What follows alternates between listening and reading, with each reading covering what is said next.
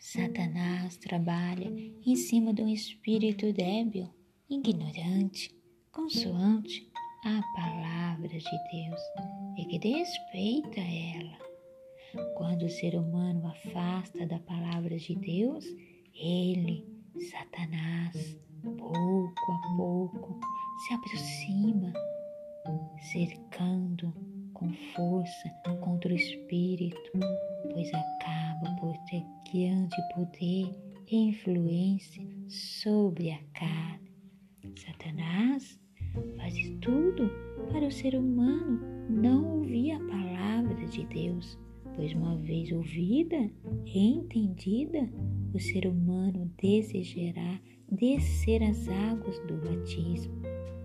A palavra de Deus é poderosa, é a única que tem o poder de arrebatar o espírito do ser humano, tirando do mundo das trevas, colocando no mundo da luz.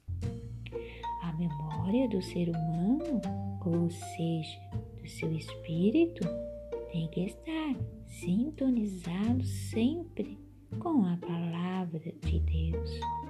O sintonizado ouvirá e praticará a palavra e então estará preparado para descer as águas do santo batismo.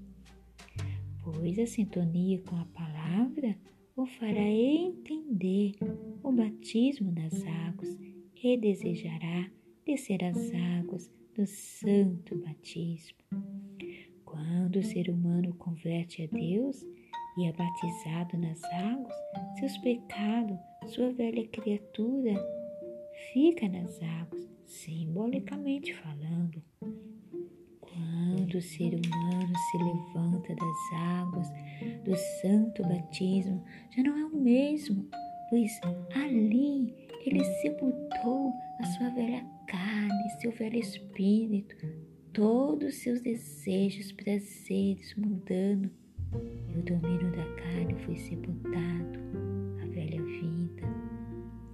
Ali ele se levanta em uma nova criatura, seu espírito se levanta e com ele a sua carne, para viver em novidade de vida com Deus através de Jesus, seu Filho, sendo guiado pelo Espírito Santo para cada dia viver em novidade de vida.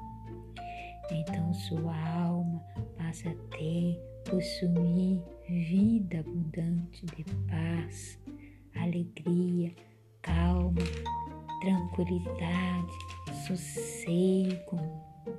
Pois em João 10 e 10, Jesus disse: Eu vim para que todos tenham vida abundante. E esta vida abundante é concretizada, materializada na alma, no espírito, na carne, depois do batismo nas águas. Depois de ser erguido das águas, o ser humano, ele viverá para fazer a vontade de Deus. Já não será o seu espírito, sua carne, que o controlará a sua vida, mas o Espírito Santo, através da palavra.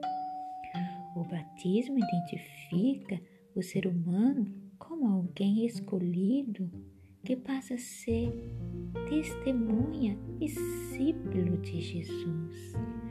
O batismo é o início de uma forte amizade com Deus, uma relação bem chegada com Ele. Todo ser humano que desce as águas do santo batismo tem que realmente crer em Jesus.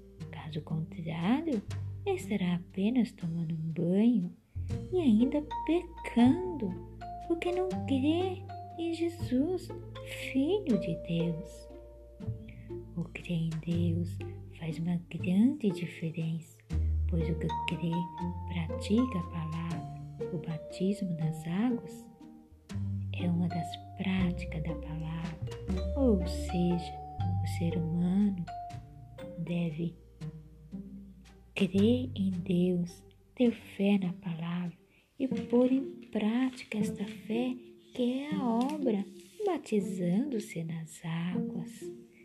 Jesus disse em Mateus 28 e 19: Portanto, ensinai-vos em todas as nações, batizando em o nome do Pai, do Filho e do Espírito Santo. Isto significa que o candidato ao batismo tem que reconhecer a autoridade de Deus Pai, de Deus Filho, de Deus Espírito Santo. Em João 16 e 7 está escrito: O Espírito da Verdade convence o ser humano do pecado, da justiça e do juízo. Deus Pai, Deus Filho, Deus Espírito Santo faz uma grande diferença na vida do ser humano, visto que com o coração se crê, ou seja, com o espírito se crê para a justiça e com a boca faz confissão para a salvação, tomando assim atitude para o batismo nas águas. E todo aquele que de fato e de verdade crê no Pai, no Filho, no Espírito Santo, não será confundido, ou seja, descerá as águas do batismo com certeza e com convicção. Não adianta conseguir uma tal grande prosperidade se não conseguir descer as águas do santo batismo, pois o tal grande prosperidade pode ser levada pelo vento que passa pelo espírito, pela carne do ser humano, o qual ainda não foi sepultado pelo batismo das águas.